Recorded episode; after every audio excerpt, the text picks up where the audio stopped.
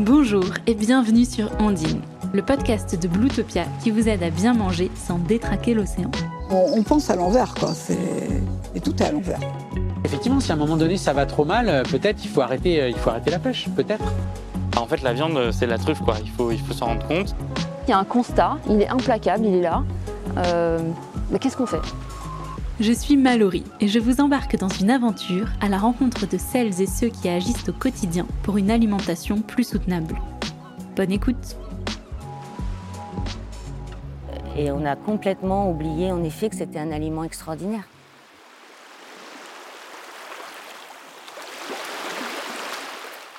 Ondine, épisode 6. Les algues, ça ne se mange que dans les sushis. Je suis prête à parier que vous avez déjà mangé de l'algue nori. Vous savez, celle qui entoure les maquis que vous commandez dans votre resto japonais préféré. Mais je suis aussi prête à parier que c'est la seule algue que vous avez déjà mangée. Et ce n'est pas étonnant.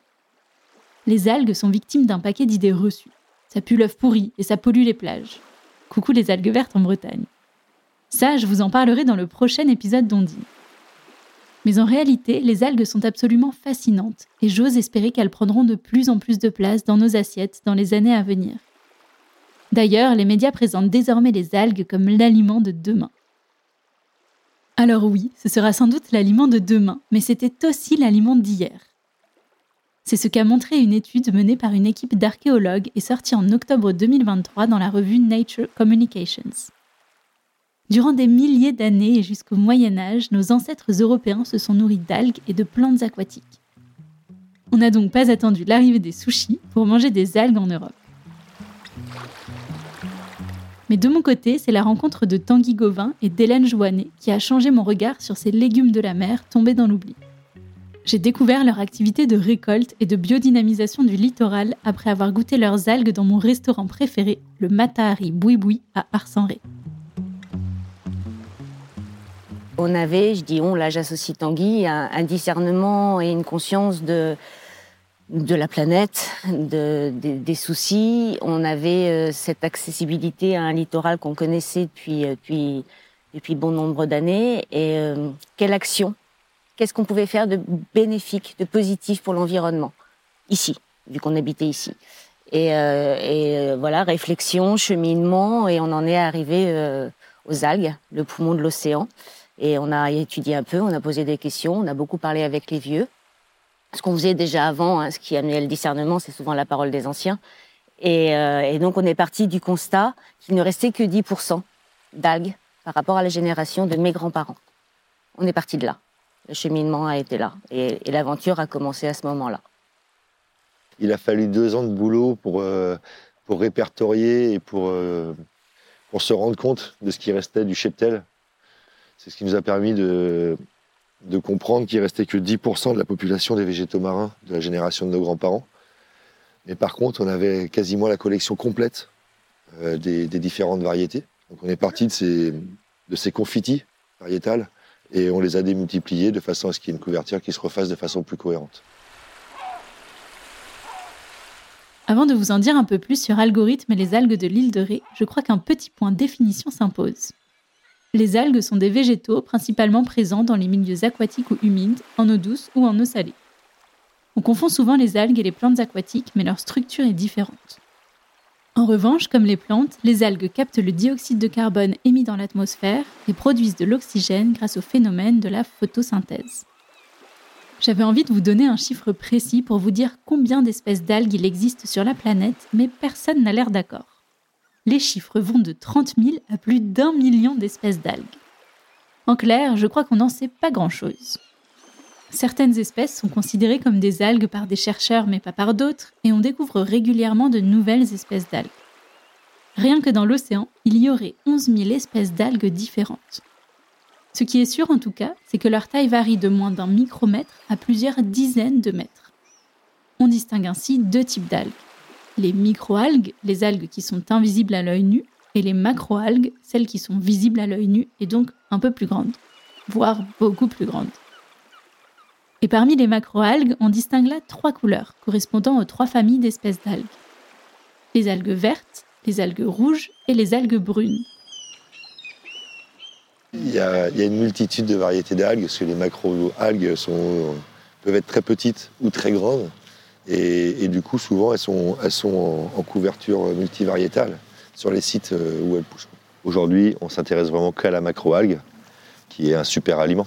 Super aliment humain, animal, et après euh, aussi un, élément naturel qui est adaptable à, nos sociétés. C'est-à-dire qu'on peut créer des biomatériaux, on peut créer euh, plein de formes de diversification économique sur le secteur.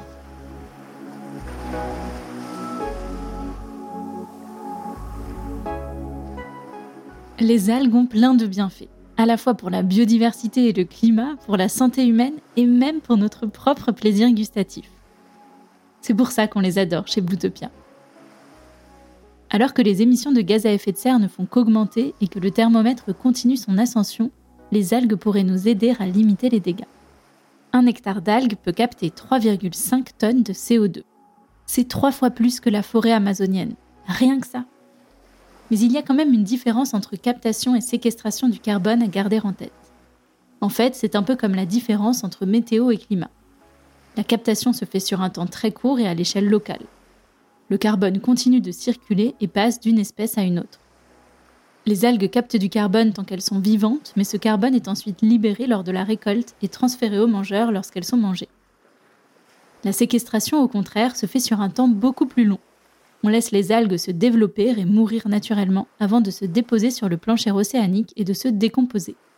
Là, on emprisonne vraiment le carbone pour plusieurs siècles. En tout cas, ça, c'est la théorie. Mais en pratique, c'est beaucoup plus compliqué. Aujourd'hui, la très grande majorité des projets de séquestration par les algues ressemblent plus à du greenwashing.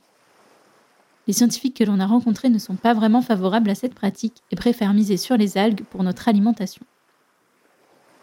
Là où les algues sont encore plus intéressantes, c'est que leur production n'émet que très peu de carbone.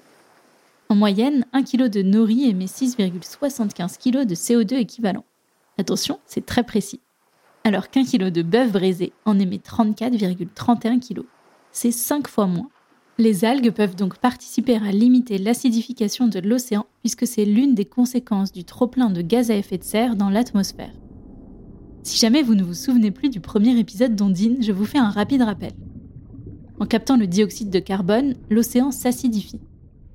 En moins de 200 ans, on a eu une hausse de 30% de l'acidité de l'océan. Ce phénomène met en danger des organismes qui ont des structures calcaires, comme les huîtres, les moules ou encore les coraux. Et puisque les coraux abritent 25% de la biodiversité marine, s'ils finissent par disparaître, on risque de faire tomber le château de cartes. La bonne nouvelle, c'est qu'en intégrant les algues à notre alimentation, on réduirait l'empreinte carbone de nos assiettes et on limiterait l'acidification de l'océan. Au-delà de leurs nombreux atouts pour le climat, les algues sont de véritables refuges de biodiversité. C'est au fur et à mesure qu'on s'est rendu compte que l'essence et le besoin de l'océan, c'était bien les algues. On sait que les algues, c'est comme une forêt tropicale. On sait, que c'est la nurserie euh, de, tous les, petits animaux. Voilà.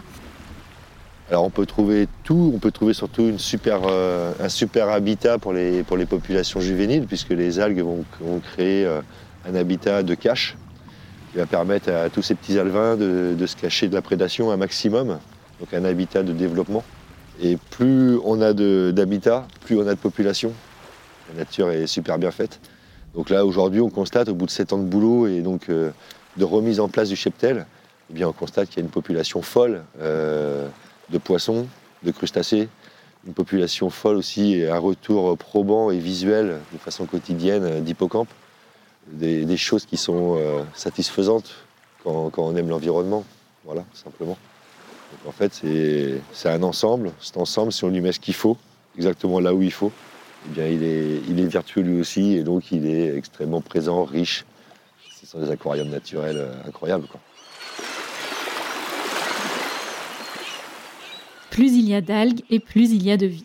Ça se confirme sur les estrans rocheux de l'île de Ré, mais aussi dans des profondeurs plus importantes, comme en Bretagne. En nageant dans l'archipel de Molène, j'ai eu la chance de voir des phoques se cacher au milieu de laminaires qui faisaient plusieurs mètres de haut. Apparemment, je ne suis donc pas la seule à aimer les algues. En plus de protéger la vie marine, les algues protègent le littoral. Ce sont les boucliers de nos belles plages. Tout comme les mangroves ou les récifs coralliens en milieu tropical, elles limitent les risques d'érosion et donc de submersion. Ça peut être pratique quand même. Les algues sont donc bonnes pour l'ensemble des vivants, y compris pour nous si on les intègre à notre alimentation. Elles regorgent de vitamines, de minéraux et d'oligo-éléments essentiels pour notre santé. Elles renforcent les défenses naturelles de notre organisme grâce aux polysaccharides sulfatés que l'on retrouve uniquement dans les algues. Elles aident à lutter contre le stress et le vieillissement cellulaire grâce en partie à leur teneur en polyphénol. Elles favorisent aussi notre digestion grâce aux fibres qu'elles contiennent en forte proportion et qui soutiennent notre microbiote. Et petit bonus, en mangeant des algues, on atteindrait plus rapidement le sentiment de satiété. C'est bon dans tous ces sens du terme. C'est un super aliment. Euh, sa, sa facilité à être extrait de son milieu et réintroduit dans son milieu, reprendre sa croissance lui permet de concentrer bah, des vitamines, des protéines, des antioxydants, des détoxicants, plein de petits principes actifs qui sont transmissibles à votre organisme. Et il y a un dernier bienfait dont je n'ai pas encore parlé, mais ce n'est pas des moindres. Il s'agit du goût. Les algues apportent le fameux umami, la cinquième saveur, après le sucré, le salé, l'acide et la mer. C'est un puissant exhausteur de goût qui ne laisse pas dans l'indifférence et qui plaît à presque toutes et tous, même les plus jeunes. Nos algues sont mangées dans les collèges une fois par semaine au repas vegan. Et ça aussi, c'est bien parce que ça démocratise la consommation et les générations qui arrivent derrière vont avoir une accessibilité, une facilité à consommer ce type de produits qui sont créés dans le milieu naturel à base de connaissances, sans irrigation, sans pesticides. A priori, euh, sans modification des terres arables. Donc on arrive à créer de la biomasse naturelle, bienveillante pour le milieu, capable de vous nourrir. Donc de répondre à une vraie problématique humaine et mondiale. Ce qui attire l'humain, c'est la bouche, c'est le bon et c'est le beau on est en France quand même. Et, euh, l'alimentation, en plus en ce moment, on voit bien que les chefs, ça prend une place quand même sur les médias. Voilà, le, public aime ça, les gens aiment ça, la, bouffe. Malgré tous ces bienfaits, les algues restent méconnues en France et plus globalement en Occident. Le plus grand producteur d'algues au monde, c'est la Chine, qui comptabilise la moitié de la production mondiale. Pour compléter le podium, on retrouve l'Indonésie en seconde position et la Corée du Sud et les Philippines ex aequo en troisième position. Le Japon n'arrive qu'en quatrième position, mais c'est le premier pays consommateur par habitant avec près de 10 kilos par an et par personne. C'est autant que la salade en France. Vous vous demandez où on se situe dans tout ça? En Europe, la Norvège est le premier producteur. Et derrière la Norvège, il y a la France, avec seulement 0,01% de la production mondiale. Autant vous dire qu'on a une belle marge de progression.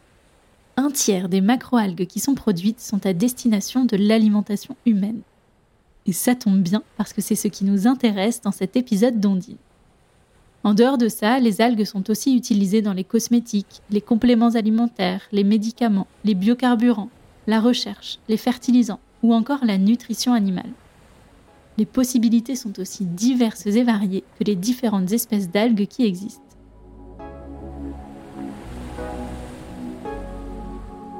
Pour répondre à la demande, les productrices et les producteurs d'algues ont deux options. La récolte en milieu sauvage ou la culture qui se fait soit en mer, soit en bassin. Avec Algorithme, Tanguy Gauvin et Hélène Joannet ont fait le choix de la récolte en milieu sauvage sur l'île de Ré, en Charente-Maritime. Si les Bretonnes et les Bretons auprès de qui ils se sont formés produisent des algues depuis des dizaines d'années, ce n'est pas le cas des rétaises et des rétés. Chez nous, on connaît plus les huîtres et les moules que les algues. Alors, puisque personne d'autre n'avait fait ça avant eux, ils ont dû ouvrir des voies à la manière des alpinistes. En 2016, ils obtiennent la première autorisation dérogatoire pour pouvoir travailler. Et en 2020, il y a enfin une loi d'encadrement professionnel qui officialise leur métier et oblige l'ensemble des algocultrices et des algoculteurs à utiliser des méthodes respectueuses du vivant. Mais le chemin n'a pas été de tout repos. Oui, dès qu'on prend un chemin, et surtout en France, je crois, qui est pas comme les autres, euh, c'est difficile, oui. En plus là, c'est vrai que c'était très novateur, alors qu'on a été formé. Je... Enfin, ça, c'est vrai qu'on n'en a pas parlé, mais on est, on a créé la filière en Nouvelle-Aquitaine, donc il n'y a pas d'algo. On est les premiers. Je suis la première algocultrice en Nouvelle-Aquitaine. On a forcément été voir les Bretons pour se former. On va, on va chez ceux qui savent en général. Donc on a été voir les Bretons. Il y a 70 entreprises en Bretagne. Il y a le CEVA. C'est le CEVA, c'est le Centre d'études et de valorisation de l'algue à Paimpol. Le biologiste responsable là-bas est venu ici plusieurs fois. On a fait des protocoles. On n'est pas la Bretagne. Hein. L'île de Ré, c'est un petit banc de sable, rien à voir avec les criques, le marnage de la Bretagne, euh, la houle que l'algue aime. Euh, donc, ils ont une bioressource qui est incomparable. On n'est pas dans la même cour de récré, mais on a été se former avec eux et ils sont venus adapter aussi ici. Quand on a commencé à taper à la porte de la préfecture pour la création de tout ça, des services d'IRM, qui sont tout ce qui est autorité affaires maritimes, etc. Bien sûr qu'il fallait montrer pas de blanche, qu'on n'était pas, ça, voilà, c'était pas, c'était pas quelque chose d'illuminé. C'était plutôt, euh, même au contraire, très concret. En 2020, la préfecture nous a, nous a déclaré euh, de gestion durable et pérenne de la bordure littorale, ce qui est exceptionnel pour une société privée. Eh bien, c'est déjà une partie du combat qui est gagnée. C'est-à-dire que demain, chaque professionnel qui s'installera pour justement courir après leur verre, comme certains le nomment, euh, ils seront obligés d'appliquer ces méthodes qui sont bienveillantes. Donc déjà, ça, c'est en partie gagné. On n'invente rien en même temps. hein. On a juste inventé le concept d'arriver à le faire ici. C'est c'est tout. Le reste, on n'invente rien. Pour obtenir la labellisation bio, il a aussi fallu créer de nouvelles cases en s'inspirant du modèle breton. Comme ce qu'on a fait depuis sept ans, c'est-à-dire qu'il a fallu faire créer les cases. Voilà. Il a fallu faire créer les cases par, euh, par les autorités, par, euh, par les services compétents et adéquats. euh, Et la labellisation bio. Alors, la labellisation bio de l'algue, pas plus, pas moins, c'est pas ça qui a été forcément le plus compliqué. Euh, parce que le label bio existe en Bretagne, donc euh, ça, ça allait. Mais ça a été vraiment tout ce qui est région, tout ce qu'il a fallu créer comme case, l'algoculture, etc. Je pouvais pas, je pouvais pas m'assurer au début ici. En tant qu'algocultrice et algoculture, je pouvais pas nous assurer, ça n'existait pas. L'algoculture n'existait pas. Après, ça a découlé plus facilement. La labellisation bio, euh, voilà, eux, ils avaient leur référence quand même d'algues. Donc ça, après, ça a été tout le travail environnement où on a fait de faire des carroyages, etc. avec les autorités. On est très suivi au niveau environnement par le parc marin, la qualité des eaux et tout ça. Enfin, de toute façon, on travaille vraiment, ce qui est très intéressant d'ailleurs. Hein. Euh, on est le fer de lance, mais eux, ils ont leur responsabilité aussi environnementale et on travaille vraiment. euh, c'est intéressant ce qui se passe, vraiment intéressant au niveau de la protection, etc. Malgré le temps et l'énergie dépensés depuis des années, je crois que Tanguy Gauvin et Hélène Joannet ne regrettent rien. En même temps, travailler au rythme de l'océan, ça n'a pas de prix. On travaille avec l'océan, donc on suit, le rythme des marées. hein. C'est-à-dire que notre calendrier va être en fonction du mois et, et là où il y a les grosses marées et ce qu'on a, ce qu'on a à étudier, à prospecter, parce qu'on ne fait pas que récolter les algues, on, va aussi prospecter, voir où en sont certains champs pour les biodynamiser, parce qu'on ne veut pas encore les récolter, parce qu'on les protège. L'action de protection est plus forte que la commercialisation. Euh, donc c'est toute l'année, parce que la saison, la saison forte, en effet, de l'algue commence en février-mars. Euh, elle finit, alors après, ça va, ça va dépendre de lui. Cet, été encore, euh, mais on peut, on peut travailler. Il y, a, un creux en août parce qu'en général ça crame quand il fait trop chaud et ça peut repartir septembre-octobre. Et après l'hiver, on peut travailler les, euh, les goémons, donc euh, à biodynamiser les champs parce que l'essentiel à travailler pour nous reste quand même les goémons. Les goémons, c'est les ficus, la scophyllum. Parce que c'est eux qui, qui ont la première place, après, après le sable, c'est les goémons, et c'est eux qui équilibrent vraiment les autres. Vous savez, la, la nature n'aime pas le vide. Et, euh, et, les goémons qui ont été arrachés et qui ont été malmenés pendant des années et des années, il ne faut pas l'arracher, le goémon. Il faut surtout pas l'arracher. Le gros message qu'on a à, transmettre, la grosse pédagogie, c'est que la grosse bêtise, ça a été d'arracher les algues. Est-ce que vous arrachez un pommier pour manger la pomme? Si vous en voulez, il faut biodynamiser. Vous pensez au verger, on taille. Pensez à la vigne. Qu'est-ce qu'on fait? On arrache les pieds tous les ans et on les replante? C'est exactement la même chose pour les goémons. Il fallait pas les arracher, il faut les couper. En fait, l'idée, c'est de toujours laisser au végétal euh, la possibilité de son développement. Pour se développer, elle a besoin de capter la lumière et donc euh, d'actionner euh, tout ce qui est autour de la photosynthèse. Donc, on lui laisse forcément un capteur. Et donc on ne prélève pas tout. Et derrière, on ne va jamais jouer avec le substrat et donc le crampon de l'algue pour différentes raisons. Au niveau de ce crampon se passe beaucoup de choses. Reproduction du végétal, mais aussi de certaines variétés animales, végétation euh, bactérienne. En fait, euh, à la base de cette algue, vous avez, euh, vous avez le demain et l'après-demain de l'océan et de la bordure. Donc l'idée, c'est de jamais arracher ce crampon, puisque quand vous arrachez ce crampon, vous allez stériliser le milieu, aussi bien au niveau végétal que animal. Donc l'idée étant de ne plus toucher à ces crampons. En fait, la méconnaissance humaine, à chaque fois qu'un petit pêcheur à pied a fait ses 3 kilos de palourde et a arraché un pied de fucus pour couvrir sa pêche, il a stérilisé le milieu. S'il avait su, il aurait coupé son pied de fucus de façon raisonnée et raisonnable, et il aurait biodynamisé le milieu. Et aujourd'hui, on n'en serait pas là. Si on applique la bonne méthodologie sur les, récoltes d'algues, c'est très vertueux, c'est exponentiel, donc c'est multiplié par 3, trois fois plus que naturellement. Contrairement à ce que l'on pourrait penser, Algorithme ne prélève pas dans le milieu, mais biodynamise l'existant afin de créer des leviers économiques vertueux. Alors, euh, sur le milieu naturel, on ne peut pas dire qu'on cultive les algues, mais on biodynamise l'existant. Donc, l'idée, c'est de vraiment avoir euh, cette action de, jardinier de la mer, descendre avec elle, euh, suivre ce qui se passe sur l'estran et sur, sur les différents substrats et intervenir sur les variétés avec le bon outil à la bonne période et dans la bonne proportion, de façon à ne pas handicaper le banc d'algues, mais le biodynamiser. Grâce à cette action humaine qui est proportionnée, qui est basée sur la connaissance, eh bien, il va y avoir trois fois plus d'algues l'année d'après, puis trois fois plus d'algues l'année d'après. Et là, on va commencer à parler de levier économique, puisque ce, micro-prélèvement va être de plus en plus dense.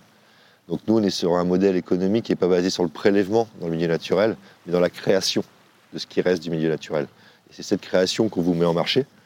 Et c'est aussi cette création dans le milieu naturel et euh, ce besoin de- économique de marché qui fait qu'il y a une démultiplication, qu'on capte plus le carbone, qu'on reconstruit les habitats des variétés ani- animales, et derrière, bah, le frein à l'érosion naturelle pour notre île.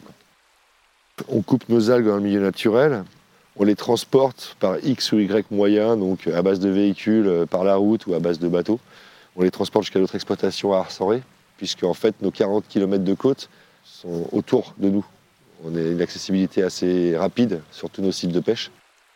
On arrive à l'exploitation, nos algues, on les, on les flash, elles passent dans des jacuzzis pour être nettoyées. Elles vont naviguer dans, l'eau et, dans les bulles d'air de façon à ne pas les compresser, ne pas les oxyder, préserver un maximum ce végétal, c'est super riche. Derrière, on les goûte et on les met dans un four naturel tout de suite. À moins de 40 degrés, elles vont déshydrater en de 12 à 24 heures suivant les conditions météo. Et de façon à vous mettre le produit le plus fraîche possible, le plus riche possible par rapport à ses capacités. On vous les propose en alimentation. Pour limiter les émissions de gaz à effet de serre, Algorithme utilise le moins d'énergie possible. En fait, il n'y a que les jacuzzis de lavage, les quelques ventilateurs sous la serre et les machines qui broient les algues qui utilisent de l'énergie. Pour le reste, c'est low-tech. Et c'est pour rester aligné avec ça que Tanguy Gauvin et Hélène Joannet ont fait le choix de ne pas proposer d'algues fraîches ni de produits transformés qui nécessiteraient tout un tas d'installations pour garantir la chaîne du froid. L'idée que je vous disais euh, tout à l'heure, c'est de prendre la configuration de, de l'endroit, donc avoir une conscience, une connaissance de son territoire, et après adapter un outil qui correspond à son territoire. Nous, ici, on avait conscience et connaissance que la lumière était égale à celle de Bonifacio à l'année. On s'en est servi pour créer de la chaleur. On a des entrées maritimes, parce nous sommes une île, donc nous, du vent, il y en a à peu près, ou de la brise, il y en a à peu près tout le temps. Euh, on s'en sert aussi pour créer des frottements, ces frottements qui mécaniquement vont créer des vibrations. Ces vibrations vont accélérer les gouttages de nos algues. La lumière qu'on a transformée en chaleur, on va la stabiliser avec de la connaissance en géologie. Et derrière, euh, on a créé des unités qui ont une capacité de renouvellement de l'air euh, assez impressionnante, qui permet en fait bien, de sécher nos algues à moins de 40 degrés, les déshydrater 100% naturellement. L'idée étant d'avoir une espèce de cohérence. Si on fait revenir les bancs d'algues pour capter le carbone à la côte, c'est pas pour aller créer du carbone pour valoriser le produit et pouvoir continuer à le faire. L'idée étant d'être vertueux dans tous les sens du terme. Et donc du coup, euh, ça nous prend plus de temps, c'est moins rentable, mais à terme, la rentabilité environnementale, elle est probante. Et nous, on est plutôt basé sur ce type de rentabilité, épanouissement humain, rentabilité environnementale. Après, le reste, on est obligé de, jouer le jeu de l'économie. Et on y va, on y va doucement puisqu'on est super indépendant et on veut continuer à être indépendant par rapport à notre éthique. Donc on avance doucement, mais sûrement.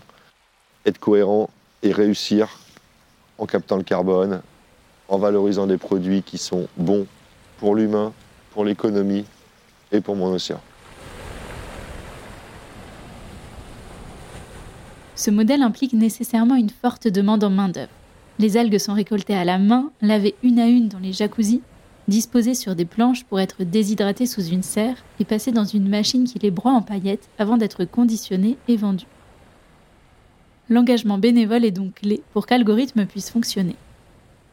Lors de notre passage en plein été, la température sous la serre de séchage, le tunnel, était quasi insoutenable et ça n'a pas réussi à tout le monde. Le tunnel n'a pas réussi. Je comprends. Il est très chaud. Ouais. Ah, si ça réussit pas du tout, moi, c'est pas la première. Tu sais, c'est que 14 morts par saison. hein, Oui, pas- Pourquoi tu balances les dossiers comme ça? En plus, j'enregistre. ce, sera, ce, sera, ce sera partagé. Ça, en teasing, c'est pas mal ça. Il y a Les que 14 algues. morts par saison. Boum, point. Pour découvrir de quoi nous parlons, rendez-vous mardi prochain. La face cachée euh, Ouais, du bio. des stages découvertes dans une ça. carte cadeau. Vous êtes les bienvenus, mais aucune, aucune garantie que vous puissiez repartir après. C'est ça l'engagement.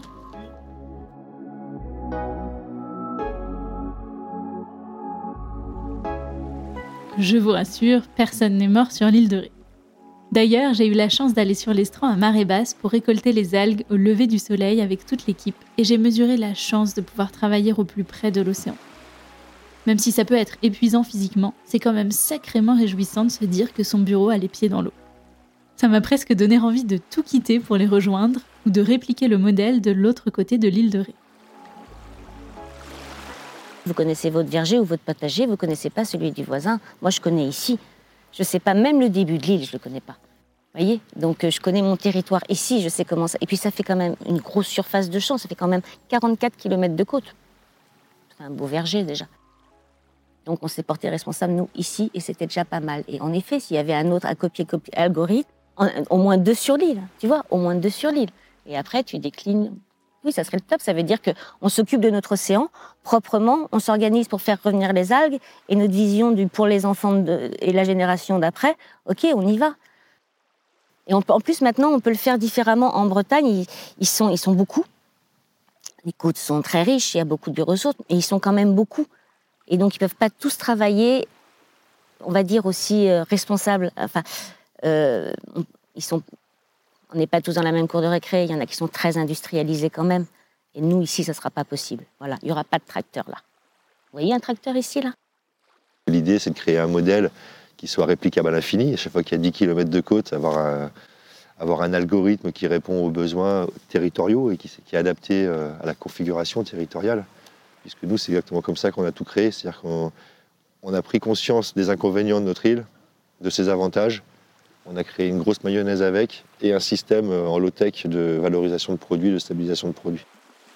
Nous, on est là, on crée un modèle sur 40 km de côte au cœur d'une réserve qui est une perle environnementale. Ce n'est qu'un modèle. Après, il faut organiser ça à une autre échelle. Et là, ce sont les puissants qui peuvent organiser ça à une autre échelle. Par contre, on peut se mettre en action, nous, déjà, pour créer ces modèles, pour que les générations futures euh, aient des certitudes et puissent euh, embrayer. En attendant que de nouveaux algorithmes arrivent près de chez vous, vous pouvez récolter vous-même des algues en allant vous balader sur la côte à marée basse.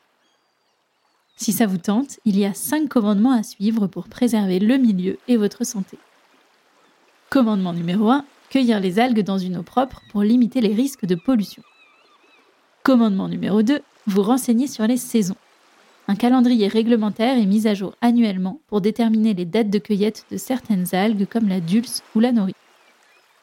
Commandement numéro 3, couper les algues qui respectent la taille minimale de coupe sans les arracher. Commandement numéro 4, laisser au moins un tiers de l'algue pour qu'elle puisse continuer de grandir. Et commandement numéro 5, manger tout ce que vous récoltez. Évidemment, on évite le gaspillage. Vous pouvez conserver les algues plusieurs mois tant qu'elles sont dans de l'eau salée et dans une boîte hermétique au frigo. Sinon, vous pouvez aussi les déshydrater pour les garder encore plus longtemps. Pour pouvoir mettre des algues dans nos assiettes, il n'y a pas que la récolte en milieu sauvage qui existe. Avec la ferme des quatre marais, Thomas Millard, que vous avez entendu dans le dernier épisode d'Ondine, a fait le choix de la culture dans les marais salants de Loire, toujours sur l'île de Ré. Et oui, il s'en passe des choses sur cette île. Alors la macroalgue, alors déjà, point de vue aquaculture, euh, c'est un candidat, enfin surtout la, la de mer, c'est un candidat qui est exceptionnel. Dans la nature anthropisée, on la retrouve en station de sortie d'épuration. On la retrouve euh, dans les estuaires où il y a une eau très chargée qui arrive. En Bretagne, c'est réputé les, fameuses marées vertes. Et en fait, pourquoi on la retrouve là-bas? C'est parce que c'est une algue qui est capable, contrairement à d'autres euh, macroalgues, de capter euh, l'azote sous sa forme toxique pour le milieu aquatique. Enfin, toxique entre guillemets, hein, c'est- c'est-à-dire sous forme ammoniacale et sous forme de nitrite. Euh, normalement, tout ce qui est euh, macroalgues ou phytoplancton, c'est plutôt le nitrate qu'elles vont consommer. Donc tout ça, c'est une histoire de bactéries qui va dégrader l'ammoniac en nitrite et d'autres bactéries qui vont dégrader les nitrites en nitrate.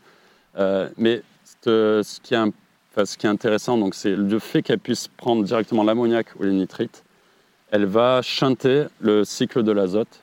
Et du coup, nous, en aquaculture, ce qui devient toxique, c'est ces fameuses, ce fameux ammoniac ou nitrite qui sont sécrétés soit par les poissons, soit par les crustacés, enfin par les animaux en général. Et elle, elle va le capter directement, elle va l'utiliser pour sa croissance. Donc en fait, on enlève, euh, on enlève tout ça, tout ce qui est risqué pour notre production, on enlève directement. Donc l'huile, elle a cette capacité qui est extraordinaire de faire ça, et du coup, c'est un excellent candidat. En plus, elle s'adapte à toutes les mers du monde. Elle s'adapte énormément euh, à la température, euh, à la photopériode. Enfin, elle a une capacité d'adaptation incroyable. Euh, Qu'est-ce qu'elle a d'autre comme avantage? Elle a une bonne croissance. Euh, elle, capte énormément de CO2 pour produire l'oxygène, pour euh, réoxygéner les bassins. Donc ça, c'est vraiment d'un point de vue aquacole, elle est extraordinaire pour beaucoup de choses.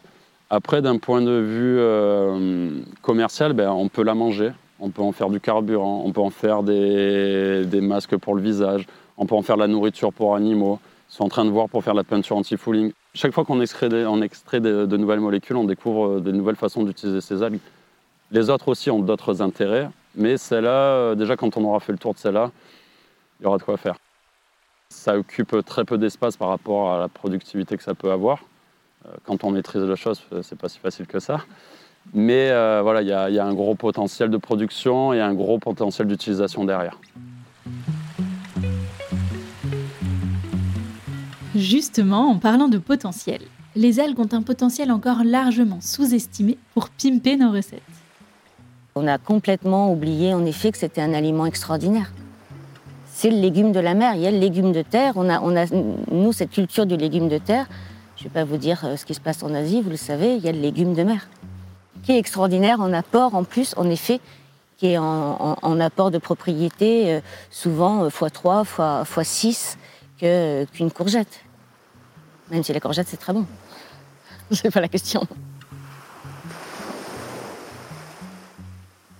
Il y a plein d'espèces d'algues comestibles et chacune a ses spécificités en termes de couleur, de texture, de goût et d'apport nutritionnel. Pour la consommation humaine, on retrouve très souvent huit espèces. La laitue de mer, la nori, la dulce, le wakame, le kombu, le haricot de mer, l'aonori et le fucus. La laitue de mer, par exemple, ressemble à une grosse salade verte. Elle contient 8 fois plus de vitamine C que l'orange et 10 fois plus de fer que l'épinard. En fait, Popeye avait tout faux. La honori, moi, c'est ma préférée. C'est un peu le persil japonais. Les Japonais en consomment énormément. Et euh, elle c'est de la vitamine euh, purement et simplement. C'est tout ce qui est régénération de peau. Enfin, il y a des choses qui, euh, dans les algues qui sont, si on les consomme au quotidien, qui sont assez probants. Et après, les, celles qui ont le plus de notoriété, je dirais, c'est le nori. Le nori avec, euh, avec euh, toutes ces protéines que vous avez dans les sushis et les makis. Elle est rouge, elle n'est pas noire. Vous la connaissez noire et toute plate comme ça parce que c'est leur procédé à eux industriel de vendre le nori, c'est-à-dire que c'est comme une crêpe. Ils en font une grosse malaxe, une grosse pâte, comme une pâte à crêpes, et après ils la grillent. Donc elle est noire. Nous, la, la nori, elle est, elle est rouge. Et ensuite, on a le magnifique wakame, qui est quand même euh, une superbe algue, c'est vrai, mais aussi bien en mâche, en saveur. C'est vrai que quand vous mettez le nez dans le paddock, ça ressemble plus à du thé, Mais après, en mâche, on est vraiment, on revient vraiment sur un légume probant. Là, c'est pareil, vous la connaissez, le dans la soupe miso. Après, on a les fucus. Tous les fucus que vous connaissez plus au niveau des thalassos. C'est l'algue qu'il y a dans les thalassos. Alors, elle est alimentaire aussi. Euh, Elle est très iodée, elle est plus dure. Après, il y a nos chefs qui en font des choses extra, mais ça, c'est chacun ses compétences. Après, j'ai le Chondrus crispus. Le Chondrus crispus, euh, qui est comme une- un petit bronchi euh, marron, qui est bleu dans l'eau, qui est magnifique. Et elle, elle a la capacité, c'est la Alors, les autres aussi, mais elle, pro- vraiment, c'est la plus chargée en agar-agar. Et c'est surtout une régénératrice parce que chaque algue, dans les, dans les qualités que je vous donnais des algues, est, est une régénératrice de cellules. Wakame plus cellules sanguines, neuronales. Et après, le, le Chondrus crispus, elle est plus régénératrice de cellules pulmonaires. Tout ce qui est euh, respiration, euh, donc là en ce moment avec le Covid, c'est juste pour ceux qui ont des Covid longs, etc., c'est juste magique. Mais l'asthme, une bronchite, enfin voilà.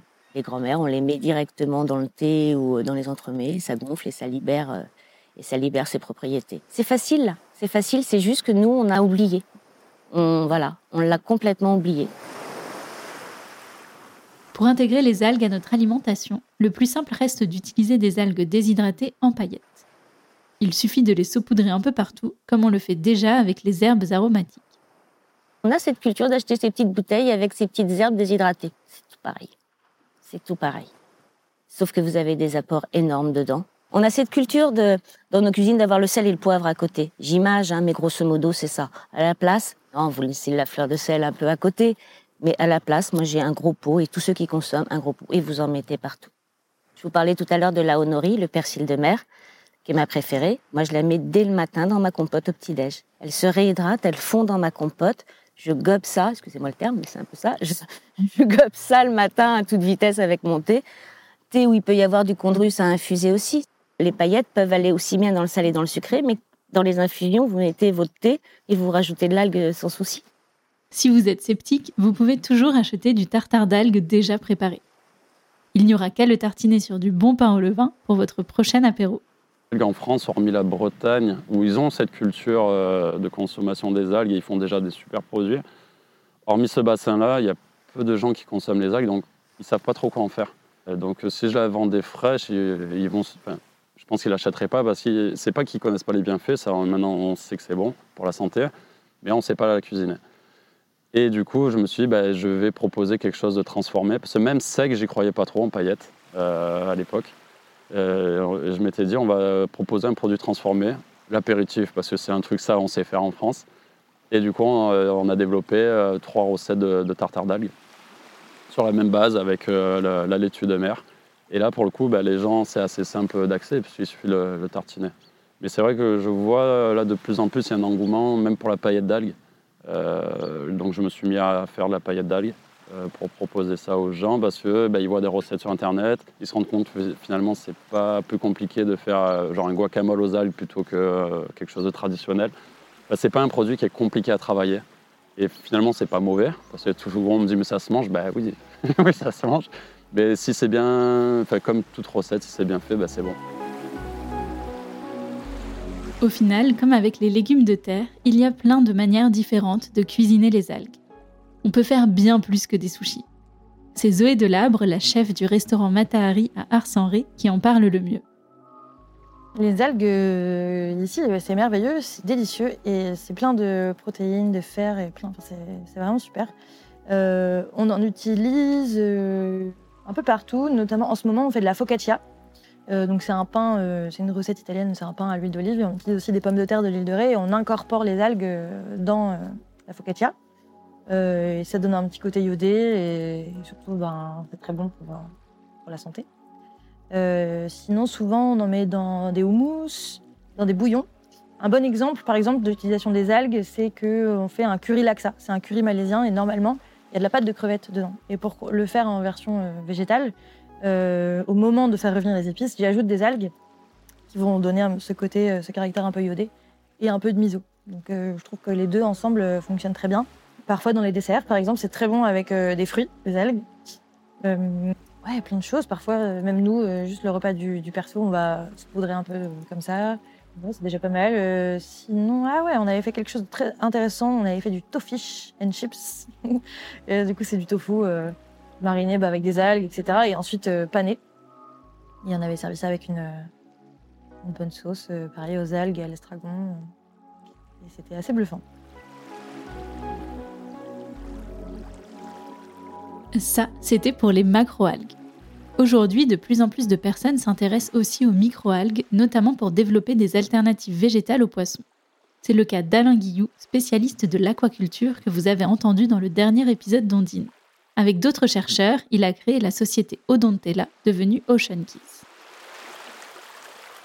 C'est une société qui, a toujours pour but d'utiliser des produits marins pour faire ou développer des, des aliments ou des aliments de substitution à des produits qu'on connaît, euh, des produits marins qu'on connaît. Donc, le premier produit qui a été développé par Odontella, qui s'appelle maintenant Ocean Kiss, la société, c'est le Solmon. Solmon, qui était donc une, un substitut de tranches de saumon fumé et qui permettait d'avoir un, goût semblable euh, avec une texture pas trop différente du saumon fumé. Donc pour des gens qui étaient euh, comme moi, qui mangeaient pas plus depuis des- années de saumon fumé ou de, ou de poisson ou autre, euh, c'était intéressant. Avec Ocean Kiss, Alain Guillou crée des produits qui ont des apports nutritionnels similaires aux produits d'origine animale qu'ils viennent remplacer, notamment en termes de protéines et d'oméga 3. Dans ce qu'on produit, on peut mettre des oméga 3 à longue chaîne euh, qui, euh, qui sont faits, qui sont ce qu'on retrouve dans les poissons, quoi. Parce que c'est pas les poissons qui fabriquent les oméga 3, ils ne font que les accumuler parce qu'ils ont consommé d'autres, euh, normalement, euh, soit d'autres poissons ou qui ont eux-mêmes consommé des petits crustacés, qui ont eux-mêmes consommé des microalgues. Et, et ce sont les microalgues ou certaines bactéries qui produisent les, les oméga 3, c'est- le poisson ou les crevettes sont que des accumulateurs euh, de ces, de ces molécules-là qui sont importantes, effectivement, mais il y a des alternatives. On n'est pas obligé de manger du poisson pour avoir des oméga 3 à longue chaîne. À courte chaîne, en plus, c'est très facile. L'huile de lin, l'huile de colza, euh, voilà, on a tout ce qu'il faut, l'huile de noix, euh, aucun problème. C'est bon. C'est, pas les longues chaînes. Les longues chaînes, c'est le EPA, DHA. Et le EPA, DHA, qu'on retrouve dans les poissons, dans les crustacés et autres poissons marins, ben, on, peut aujourd'hui produire avec euh, des microalgues, justement, qu'on, produit en, en fermenteur, comme on le fait avec des levures pour faire de la bière ou comme on fait euh, avec des levures qu'on, pro- qu'on produit pour faire du pain. C'est le même principe. Et on a euh, ces microalgues qui poussent en, en fermenteur, qui grossissent en fermenteur, qui sont très riches en huile et produisent du DHA et de l'EPA. Donc, exactement les mêmes molécules, sans en plus avoir les pesticides et les métaux lourds qui sont associés aux huiles de poisson, qui sont de plus en plus riches en métaux lourds, pesticides de toutes sortes. Je me souviens quand j'étais au Canada encore il y a quelques années, je regardais dans les, dans les compléments alimentaires, euh, la plupart des, des compléments alimentaires en DHA et EPA provenaient d'huile de poisson, mais d'huile de poisson qui avait été purifiée. Parce que juste mettre l'huile de poisson, ben oui, vous avez, les, vous avez la, qualité de- des acides gras d'intérêt, EPA, DHA, mais vous avez aussi euh, tout ce qui vient avec, qui, est extrait avec l'huile, euh, donc euh, des pesticides de toutes sortes, des hydrocarbures. et à l'époque, on ne parlait pas encore de microplastique.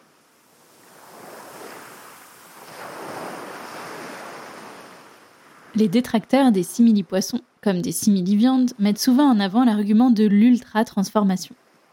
Est-ce vraiment mieux de remplacer des produits bruts d'origine animale par des produits transformés d'origine végétale dans le seul but de les imiter? On peut pas dire que c'est pas très transformé. Ça peut pas faire autrement. On crée quelque chose à partir. Comme ça serait comme dire une recette de gâteau. Ah ouais, mais un gâteau, euh, c'est très transformé. Ben oui, il y a de la farine, il y a il y a ci, il y a ci, il y a plusieurs ingrédients. On mélange tout ça ensemble, on met de l'eau, on met. Ben c'est un gâteau. C'est rare qu'on ait un gâteau avec euh, que de la farine et de l'eau. Ça, ça serait pas, très bon, quoi. C'est un peu ça. C'est une recette. Ça reste que ça peut être euh, sans problème. Ça dépend des ingrédients qu'on ajoute, justement, et comment on fait. Et il y a quand même un argument imparable, le goût. Si les consommatrices et les consommateurs recherchent des simili-viandes ou des simili-poissons, comme le salmon, c'est parce qu'ils aiment le goût, mais ils n'ont pas envie d'avoir tous les impacts désastreux qu'il y a derrière. Alors si les produits sont trop mauvais ou trop éloignés de ce qu'ils viennent remplacer, on risque de ne pas les adopter. Mais grâce aux microalgues, on arrive à reproduire des goûts qui en sont presque perturbants pour quelqu'un qui n'a pas mangé de poisson depuis longtemps. Pas tellement le goût iodé, mais le goût poisson, oui. Parce que souvent, les, poissons, les crustacés les, et les produits marins, euh, le- leur goût, entre autres, peut provenir de, de ces longues chaînes d'oméga 3. D'ailleurs, un poisson qui est un peu moins frais, on le sent tout de suite. C'est parce que ces longues chaînes de- d'acides gras sont oxydées et bon, ça sent le poisson pas frais. Donc, voilà. On en a vu plusieurs dans les salons où on a présenté le produit. euh, des gens qui aimaient énormément le saumon fumé, qui était pour eux le, le délice des dieux, et qui du jour au lendemain euh, ou très rapidement arrêtent de manger ce, cet aliment euh, pour des raisons éthiques ou peu importe, et décident de, ne plus manger de, poisson, de, saumon fumé. C'est un manque. Surtout en plus dans le temps des fêtes où tout le monde en mange autour et voilà. Et quand ils ont découvert le produit les premières fois, ils se sont dit ah mais c'est fou. euh, bon, même si c'était pas exactement comme le saumon fumé, mais ça, ça rappelait assez le saumon fumé pour pour les contenter. C'était le premier produit de la société. Et maintenant, il y en a d'autres qui sont en développement, des, des pavés de thon, des d'autres d'autres produits, en utilisant toujours le plus possible des algues et des micro-algues. Au final, mettre des algues dans nos assiettes au quotidien et soutenir celles et ceux qui les produisent, c'est agir pour les générations futures. On dit souvent avec Tanguy, si on a fait cette activité-là, c'est aussi pour pouvoir regarder nos enfants et, et la génération à venir dans les yeux en disant on aura essayé. Avec la conscience qu'on a, soit on a la conscience et on fait rien, et on fait l'autruche, on peut ou on peut pas le faire. Attention, hein, je, je juge en rien euh, euh, le fait des fois de pas pouvoir faire ce qu'on a envie de faire. Mais euh, là, à un moment, nous, on avait ce possible, on l'a fait pour les générations. La plus belle histoire qui, image le mieux tout ça, c'était un salon So Good il y a 3-4 ans. J'avais plein de monde devant mon stand et on parlait algues évidemment. Et j'avais une toute petite grand-mère, mais plus de 90 ans. Hein. Je voyais bien qu'elle essayait d'entendre ce que je disais, qu'il y avait plein de monde et qu'elle était très, très intriguée. J'attends que la vague de, gens s'en aille et là, je la prends elle, je prends du temps avec elle. Et elle me dit, mais expliquez-moi, je comprends pas. Et là, je lui explique tout ce que je suis en train de vous expliquer. Et là, elle se met à pleurer. Je tourne mon stand, je vais la voir, 92 ans, tu sais, une chaise, machin, je lui prends les mains et qu'est-ce que je vous ai dit pour vous mettre dans cet état-là? Vous allez comprendre, madame. Je suis d'origine irlandaise. Vous êtes en train de me dire que mon peuple est mort de faim pendant des, générations et des générations à essayer de faire de la tour pour faire de la pomme de terre sur de la banche, alors qu'il y avait à manger là Oui, madame, c'est ce que je suis en train de vous dire. La terre faisait moins peur. Pourtant, Dieu sait qu'elle est dure à travailler quand même. L'agriculteur de terre, c'est aussi dur que dans l'océan. Mais on avait moins peur. L'océan faisait peur. Pas hein. On sait qu'il y, a- toute une découverte, c'est tout un monde. C'est vrai qu'on connaît peu l'océan. On connaît très très peu l'océan. On en a eu peur pendant des années. Et euh, on en a toujours, raison d'en avoir peur. Mais, euh, mais après, c'est travailler avec. Et euh, voilà, on sait que l'océan est en train de monter. On sait que le- le- les, les banches, l'érosion est en train d'être plus en plus prégnante. Et on sait que l'algue freine ça. Donc allez, action. Action. Merci d'avoir écouté Ondine. Si vous êtes encore là, c'est sans doute parce que vous avez aimé l'épisode. Pour ne pas perdre une miette de l'aventure, n'oubliez pas de vous abonner à Ondine sur votre plateforme d'écoute préférée. Pour nous soutenir, vous pouvez nous mettre des étoiles sur Apple Podcast ou Spotify, parler du podcast autour de vous ou partager l'épisode sur vos réseaux sociaux. Pour découvrir les coulisses de l'aventure, n'hésitez pas à suivre Bluetopia sur Instagram et à vous abonner à notre newsletter depuis notre site internet. On se retrouve dans un mois pour un nouvel épisode. D'ici là, j'ai du pain sur la planche.